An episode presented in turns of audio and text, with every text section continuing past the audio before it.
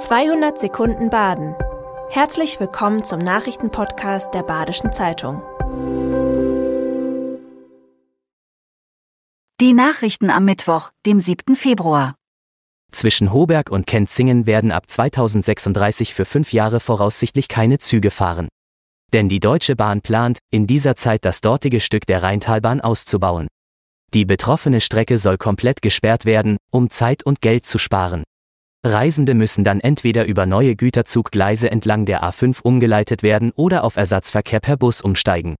Betroffen wären vor allem die sechs Kommunen an der 30 Kilometer langen Baustelle. Friesenheim, Lahr, Orschweier, Ringsheim, Herbolzheim und Kenzingen.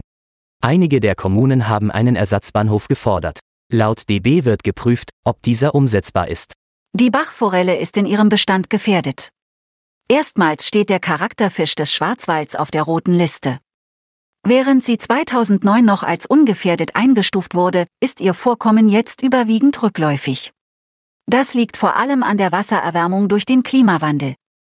Auch die Bestände von mehr als 90 anderen Süßwasserfisch- und Neunaugenarten haben sich in Deutschland deutlich verschlechtert, mehr als die Hälfte der Tierarten gelten als bestandsgefährdet oder ausgestorben.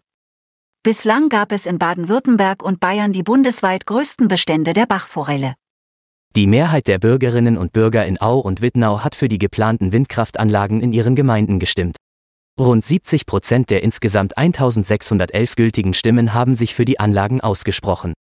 Die Windkraftanlagen auf Illenberg und Vorlenberg sollen helfen, den Ausstoß von CO2 zu senken und mittel- bis langfristig klimaneutral zu werden. Noch in diesem Frühjahr soll das Thema von den Gemeinderäten in Au und Wittnau aufgegriffen werden. Der Karlsruher Energieanbieter NBW erhöht die Strompreise zum 1. April um fast 16 Prozent.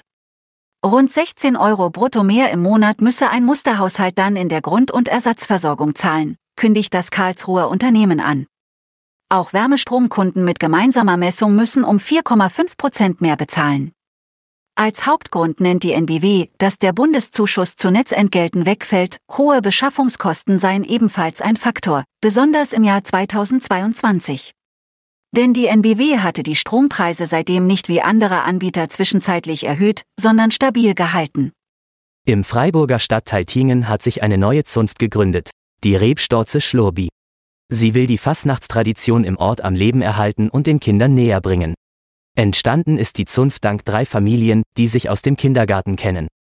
Die Fassnet ist in Tingen in den vergangenen Jahren etwas eingeschlafen. Jetzt bringt der Schlurbi frischen Wind hinein. Er trägt dunkelgrün, weinrot, schwarz, ein Wappen mit Rebstock und einen Filzhut. Anführungszeichen, Schlurbi, ist ein alemannisches Wort für einen Müßiggänger und einen Tollpatsch. Der Name soll zwei Dinge vereinen. Etwas Ausgefallenes und etwas Liebes.